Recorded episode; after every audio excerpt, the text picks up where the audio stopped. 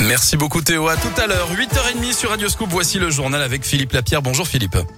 Bonjour Guillaume, bonjour à tous. À la une de l'actu, l'encadrement des loyers s'appliquera dès lundi à Lyon et à Villeurbanne. C'était une promesse de campagne des écologistes. Les propriétaires vont devoir respecter un loyer plafond fixé par la préfecture lors d'une première mise en location, lors d'un changement de locataire ou lors du renouvellement du bail. L'objectif est de freiner l'explosion des prix pour pouvoir se loger sans s'éloigner toujours plus loin des centres-villes. Mais certains sont contre le président du BTP du Rhône, Samuel Minot, juge cette mesure contre-productive. L'encadrement des loyers vise à, rendre le, logement plus accessible. Nous, on pense que la problématique du logement, c'est un problème d'offre. Il n'y a pas assez d'offres sur le marché. On construit pas assez, on met pas assez de nouveaux produits sur le marché. Pour chaque offre mise sur le marché de location, on a 20 demandes, donc que 5% des demandes aboutissent.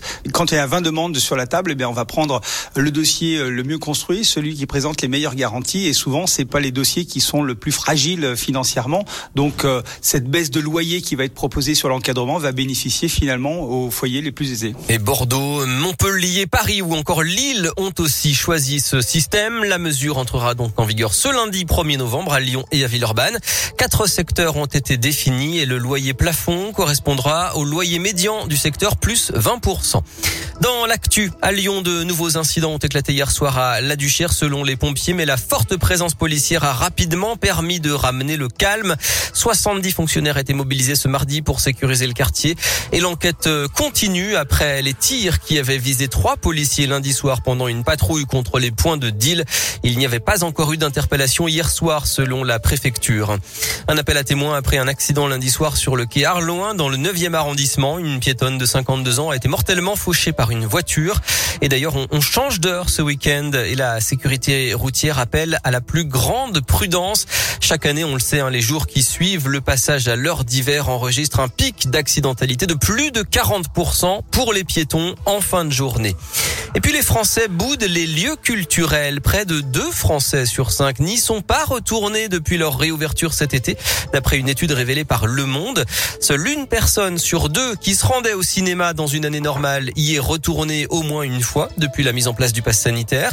40% seulement dans un musée, 27% au concert et 25% au théâtre. Et vous, y êtes-vous retourné? C'est la question du jour sur radioscoop.com. Le sport et le football de la Ligue 1 en programme ce soir avec Nice-Marseille.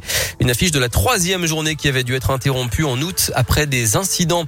Portée par la lyonnaise Melvin Mallard, auteur d'un doublé, l'équipe de France est allée gagner hier au Kazakhstan 5 à 0 en qualification de la Coupe du Monde. Une perte historique pour OL Group d'après les résultats publiés hier. 107 millions d'euros. La facture de la pandémie est lourde pour la holding de l'Olympique lyonnais. Et l'Olympique lyonnais qui par ailleurs annonce avoir trouvé un accord avec euh, l'Asvel et l'Euroleague pour diffuser sur la chaîne payante OLTV les 30 premiers prochains matchs. Ça le CSK à Moscou à 20h à l'Astrobal et c'est donc sur OLTV.